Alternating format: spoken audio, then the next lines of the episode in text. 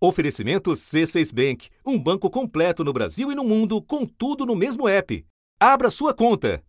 O diretor de política monetária, indicado pelo presidente da República, é o Gabriel Galípolo. Confirmado. Confirmado. Não, eu já conversei com o presidente Lula tem um tempo sobre essa minha intenção e recebi o aval dele.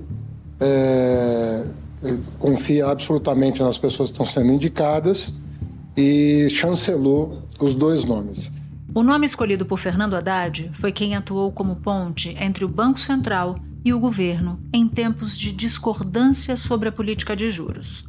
Desde o início do ano, vários integrantes do governo criticam o BC por manter a taxa de juros em 13,75% ao ano, mesmo patamar desde agosto de 2022. De um lado, o chefe do Banco Central, Roberto Campos Neto, resiste à pressão e sustenta estar no caminho certo. É muito importante a gente entender que não tem mágica no fiscal, infelizmente não tem bala de prata. Ah, se a gente não tiver as contas em dias, não tiver uma perspectiva, a gente não consegue melhorar. E o Banco Central não é culpado por todas as mazelas que foram é, aí descritas. É verdade, a taxa de juros é alta e a gente tem que baixar. É, e a gente quer baixar. E é importante fazer um trabalho para isso. Causando irritação e reações do presidente Lula.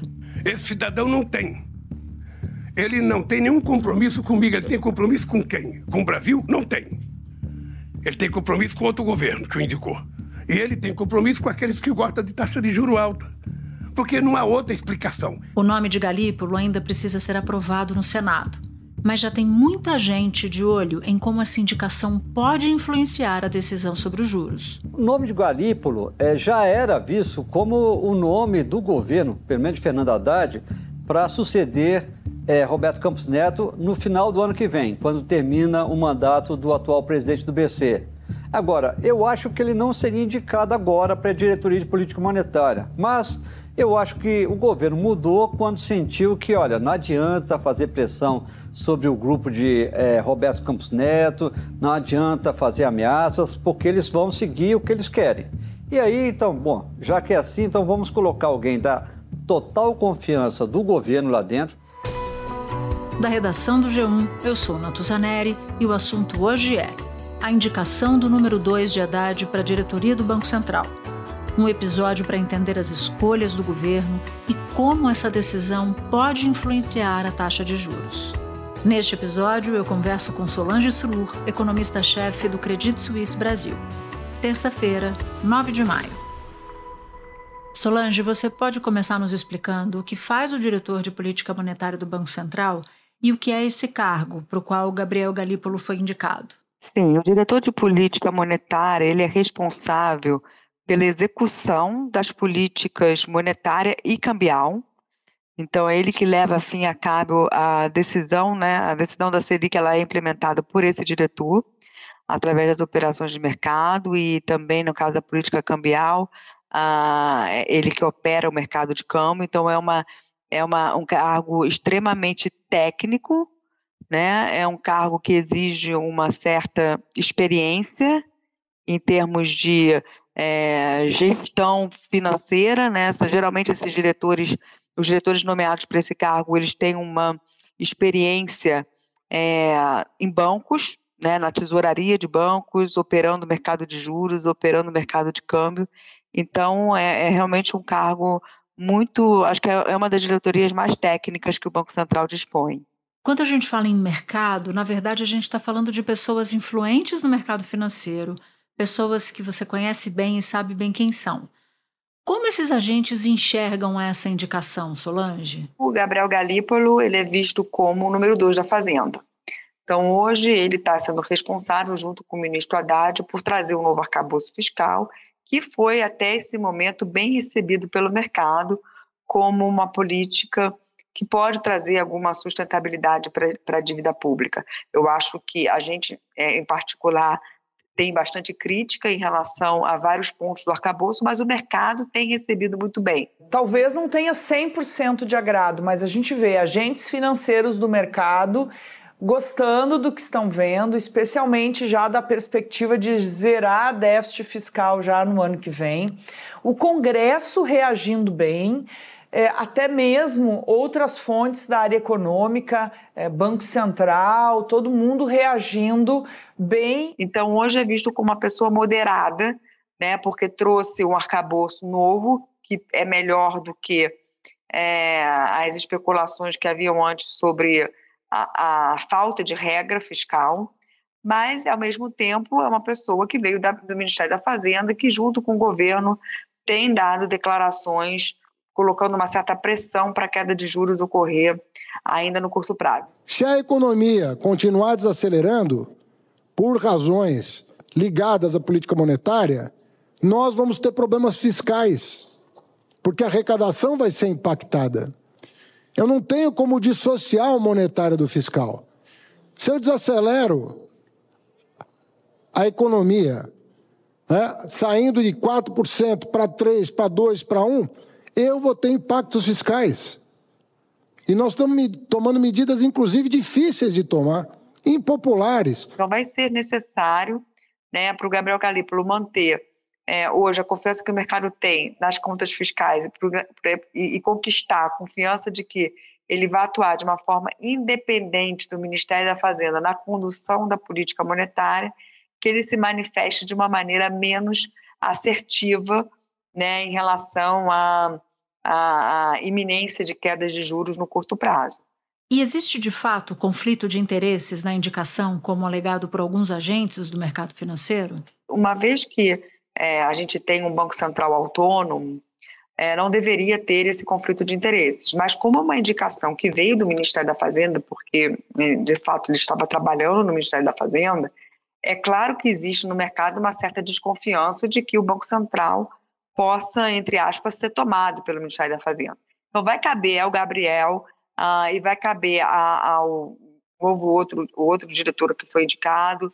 Haddad também indicou Ailton de Aquino Santos, funcionário de carreira do Banco Central, para a diretoria de fiscalização. E aos outros dois diretores que virão em dezembro trazer credibilidade para este novo Banco Central. Por que novo Banco Central? Porque é natural que o mercado veja como Banco Central diferente à medida que o corpo do Copom vai se modificando. Acho que isso iria acontecer é, com qualquer indicação, porque é uma indicação, sempre é uma indicação do governo. Ele está indo para lá com a autonomia necessária para cumprir a lei. A mesma lei que os outros sete membros é, do Copom têm que respeitar. Os dois indicados do presidente Lula hoje vão observar rigorosamente a mesma lei. E com o seguinte comando: é buscar harmonizar a política fiscal e a política monetária. Então, o fato dele ter trabalhado no Ministério da Fazenda é claro que vai trazer uma desconfiança maior, apesar de que, como eu disse, é, hoje o Galípolo é bem visto pelo mercado como uma voz moderada e que trouxe um arcabouço que tem, tem sido bem recebido. Mas vai caber a ele e aos demais diretores que vão ser nomeados em dezembro e o, e o, e o, o diretor que foi nomeado hoje, construir essa confiança. Solange, a escolha do Galípolo é uma espécie de comer pelas bordas? Eu explico. Seria uma tentativa do governo para baixar os juros sem mexer na independência do Banco Central? Olha, o, o mercado vê o Gabriel Galípolo como um, um, um potencial é, substituto do Roberto Campos. Essa questão dele já começar a influenciar a, o Banco Central agora eu acho que é algo que o mercado não vê como algo muito iminente. Não vai ser agora, porque a maioria dos diretores ainda estão, é, ainda são diretores que foram nomeados pelo governo passado, tem um bom relacionamento com o Roberto Campos, então vai ser difícil comer pelas bordas neste momento. Mas é claro que dependendo da atuação dele, isso vai ser expresso nas comunicações, porque os diretores de política monetária faz conversas públicas né, com o mercado, lives, ajuda a escrever a ata do Copom. É, então, é, vai ser muito importante entender, depois da sabatina, a sua atuação, se essa frase que você colocou, é, né, comer pelas bordas, já vai começar agora, ou se vai ser alguma coisa realmente que vai acontecer, é, se ele eventualmente for nomeado como presidente do Banco Central. Por exemplo, eu acho que na sabatina vai ter muita discussão sobre a maneira como ele encara a política monetária, se ele é a favor da MMT, né, ou não, né, na, na, na revisão do sistema de metas de inflação, porque, mal bem, o Galípolo tem é, participado ou participou durante o, o, o, programa de governo do atual presidente de, de documentos, assinou documentos favoráveis a uma revisão do sistema de metas de inflação. Então, esse posicionamento vai ser importantíssimo para a gente entender se já dá para começar a comer pelas bordas ou não, e se, como presidente, como futuro presidente do Banco Central, ele pode realmente é, fazer um U-turn, uma virada total no atual arcabouço monetário.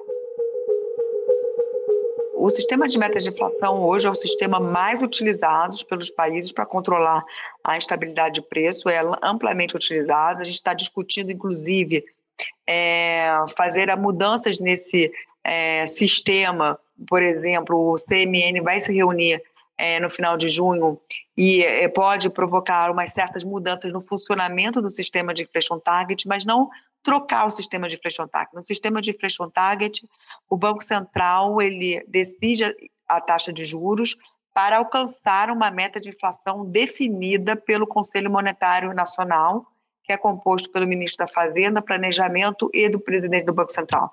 Então, no final das contas, o governo, já que tem dois ministros no CMN, define a meta de inflação, né, que pode ser corroborado ou não pelo presidente do Banco Central, e o Banco Central ele é a missão dele é atingir essa meta de inflação e também, obviamente, estabilizar uh, o crescimento do PIB, não só atingir a meta de inflação, mas existe um objetivo secundário definido na legislação da autonomia do Banco Central, de que o Banco Central tem que também promover uma estabilização do crescimento. E como o Banco Central atua para atingir o objetivo definido pelo governo através do CMN, é subindo ou, ou, ou descendo a taxa de juros. Armínio Fraga, ex-presidente do Banco Central, disse que é frequente a busca por atalhos e milagres para resolver as questões brasileiras e que é preciso equilibrar as contas públicas. Gente, isso não existe. Isso não existe. Tá? Bom, por que, que eu digo isso? O que, que nós temos?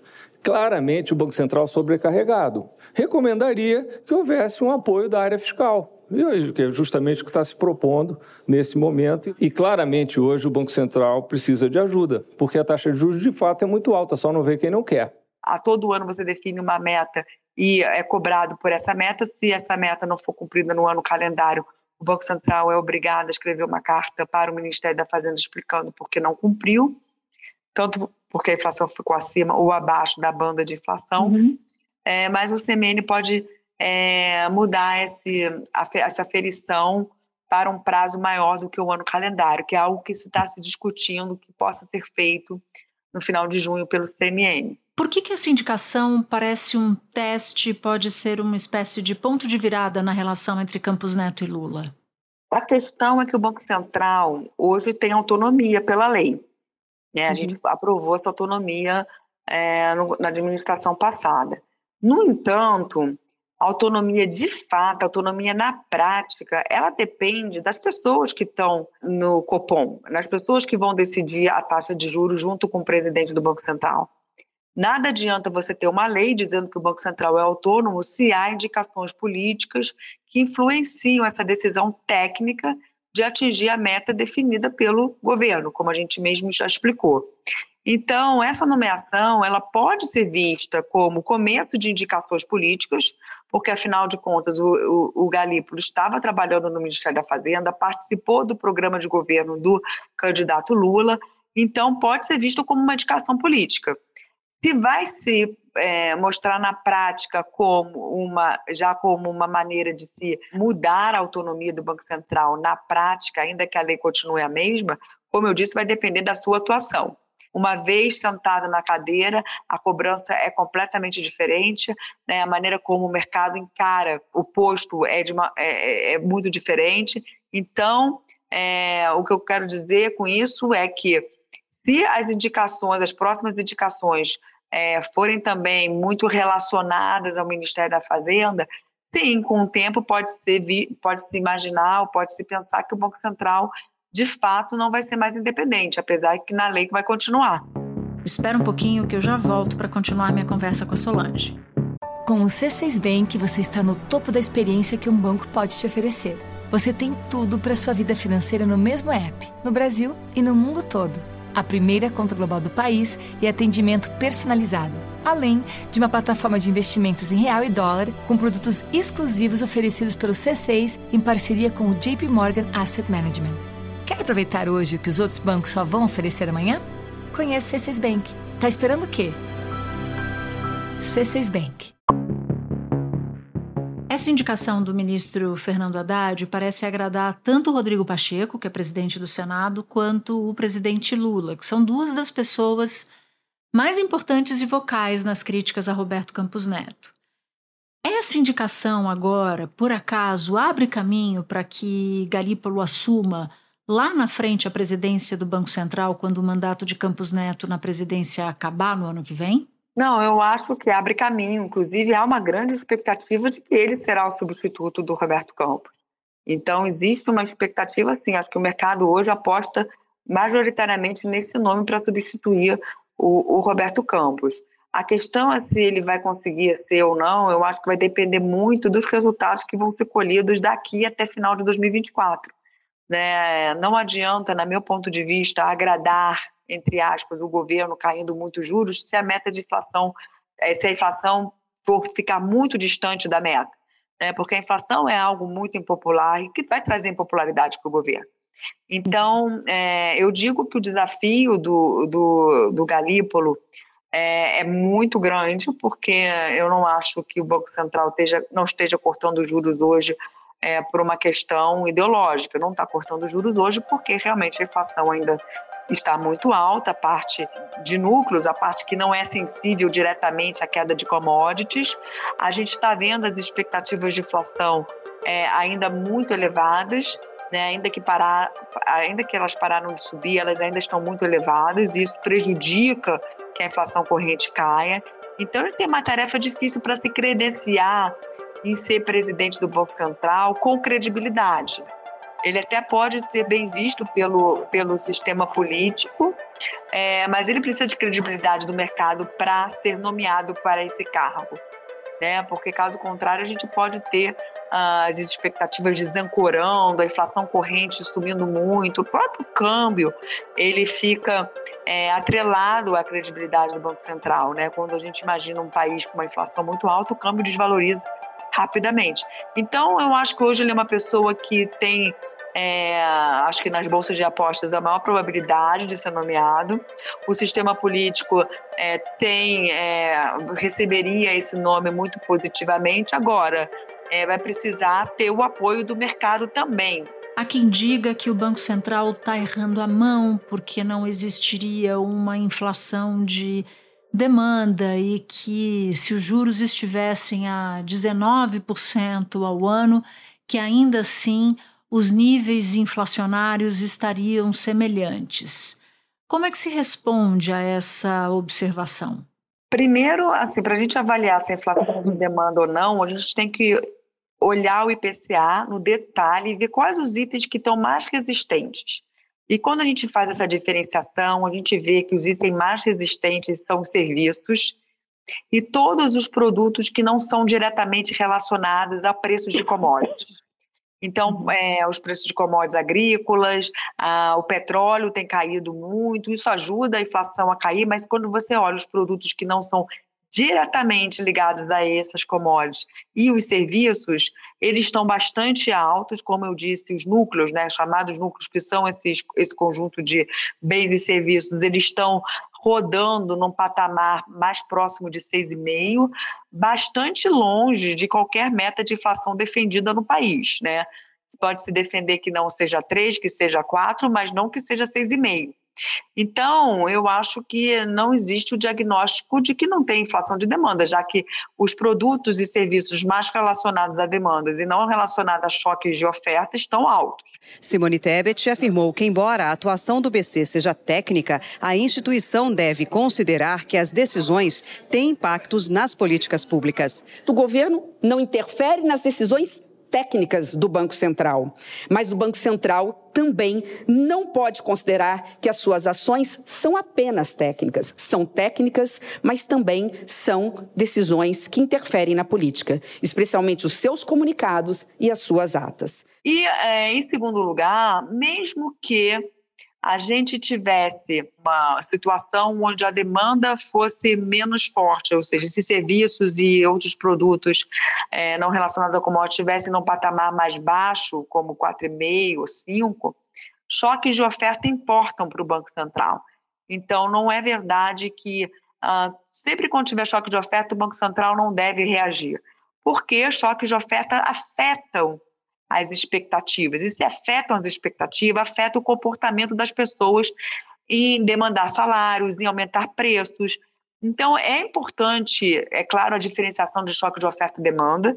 No atual, na atual circunstância, eu acho que a gente tem ainda, é, a gente tem evidências de que uh, existe inflação de demanda no Brasil, mas ainda que não tivesse inflação de demanda, a inflação é, a inflação cheia ainda está muito alta e isso afeta as expectativas. Então, o Banco Central tem que sempre estar reagindo ao impacto que a inflação elevada tem no comportamento das pessoas. Roberto Campos Neto disse que o BC trabalha para que as decisões do banco tenham o menor impacto possível para a população. O Banco Central faz um trabalho técnico com um quadro que é altamente capacitado e que busca cumprir seu mandato de estabilidade de preço. Não se consegue estabilidade social com a inflação descontrolada. Eu não acho que o Banco Central está errando a mão. Eu acho que a gente pode ter uma situação onde o Banco Central comece o ciclo de afrouxamento monetário, comece a reduzir a, a taxa de juros.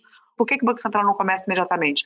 Porque ele precisa ter mais confiança de que as expectativas de inflação não vão voltar a subir e vão eventualmente começar a cair, porque hoje elas estão muito longe da meta né, de 3%. Então, eu acho que o Banco Central está esperando, primeiro, é, essa votação do arcabouço fiscal e o impacto que essa votação vai ter nas expectativas de inflação, que grande parte subiram nas últimas semanas e meses por conta da falta de credibilidade na âncora fiscal. Na Câmara dos Deputados, o projeto do novo arcabouço fiscal enviado pelo governo federal começou a ser debatido. O texto deixou fora do limite 13 despesas, entre elas recursos para o pagamento do piso da enfermagem e do Fundeb, o Fundo da Educação Básica. O presidente da Câmara, Arthur Lira, do Progressistas, disse que mudanças no texto do novo marco fiscal serão feitas com transparência. Nós iremos trabalhar de uma maneira sempre franca, ouvindo a todos os líderes partidários, medindo e pesando as consequências, mas este Congresso não permitirá retrocessos. E esperando a definição da meta de inflação.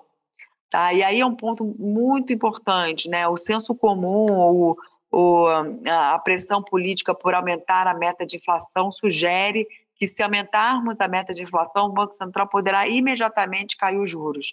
Eu discordo dessa afirmativa. Eu acho que se aumentarmos a meta de inflação, vai haver uma desconfiança na sociedade que a inflação perseguida vai ser maior, né? Mesmo porque a meta mudou, mas ela pode ser ainda maior do que a meta, ela pode ir para o topo da meta ou, ou até mesmo passar do topo da meta. Isso acaba atrapalhando a convergência da inflação até para o valor da nova meta. Né? Por exemplo, se a meta for estabelecida em 4, mas todo mundo começar a, a acreditar que o Banco Central vai perseguir 5, 5,5, porque é um governo que é mais pró-inflação, a inflação não vai para 4 nem para 5, ela pode ir para um patamar ainda mais alto. Não é o Banco Central né, que faz a dívida ser alta, é a dívida alta que faz o juro ser alto. Nós temos uma meta de inflação de 3% e um núcleo que está rodando, se a gente olhar os 12 meses perto de 8, e se olhar o trimestre, está rodando em, em, torno de 7. Ainda é muito alto né, para a nossa meta. Então, nós temos, por lei, o dever de buscar a meta de inflação. E o instrumento que nós temos é os juros. A gente pode dividir a Selic em dois pedaços. Né? Eu diria, o primeiro pedaço é o que a gente chama de taxa de juros de equilíbrio. Né? Cada país tem uma taxa de juros que é não inflacionária, uma taxa de juros que deixa a inflação estável no patamar desejável, né, ou escolhido pelo governo. A gente chama de taxa neutra. A outro uhum. pedaço da Selic é o que o Banco Central decide, se ele vai colocar acima do neutro, se ele quer ser um Banco Central uma política monetária restritiva, porque a inflação está acima do desejável, então ele tem que colocar a taxa de juros acima do neutro para trazer a atividade para baixo e a inflação para baixo, ou se ele vai colocar a taxa de juros abaixo do neutro, é, porque precisa estimular a atividade, porque a inflação está muito baixa. Eu diria que hoje a gente tem uma taxa neutra alta e uma política monetária restritiva. O pedaço que é a taxa neutra e ela é alta, ela, tá, ela é derivada, muito derivada também da situação fiscal. Né? A gente, quando a gente aprovou o teto de gastos, a taxa neutra no Brasil ela desabou, ela caiu muito, e por isso a Selic conseguiu atingir patamares baixíssimos como 7%, né? É, e aí, à medida que a gente foi alterando a, a, o arcabouço antigo, o teto de gastos, foi trazendo programas sociais temporários como permanentes, triplicando o gasto é, social, essa taxa neutra foi subindo. Então, o Banco Central, para conseguir controlar a inflação, ele teve que colocar a Selic no patamar restritivo e ainda respeitar uma taxa neutra maior. Então, eu diria que a Selic hoje no Brasil é maior do que em, em países que têm uma taxa de inflação maior, porque a nossa taxa neutra ela é maior ela subiu ao longo do tempo.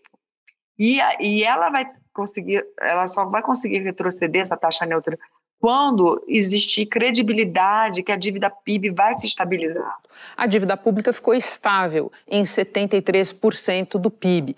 Vamos lembrar que a meta do governo é zerar o déficit público brasileiro em 2024. Eu acho que grande parte do mercado não vê essa queda de juro neutro acontecendo, porque não tem hipóteses tão otimistas como o governo em relação ao crescimento do PIB daqui para frente, em relação à própria taxa de juros, e nem tem hipóteses tão otimistas em relação à capacidade de expandirmos muito a arrecadação, que é um dos pilares desse arcabouço. Ainda é. que não explicitados, ele só é sustentável se a gente aumentar de uma forma significativa impostos no Brasil. Solange, muito obrigada pela participação. Portas abertas para você voltar aqui outras vezes. Muito obrigada, Natuza. Sempre que me convidar, estarei aqui. Este foi o assunto, podcast diário disponível no G1, no Globoplay ou na sua plataforma de áudio preferida. Vale a pena seguir o podcast na Amazon ou no Spotify, assinar no Apple Podcasts, se inscrever no Google Podcasts ou no Castbox e favoritar na Deezer. Assim você recebe uma notificação sempre que tiver um novo episódio. Comigo na equipe do assunto estão Mônica Mariotti, Amanda Polato, Tiago Aguiar, Luiz Felipe Silva, Tiago Kazuroski, Gabriel de Campos, Naera Fernandes e Guilherme Romero. Eu sou Natuzaneri e fico por aqui. Até o próximo assunto.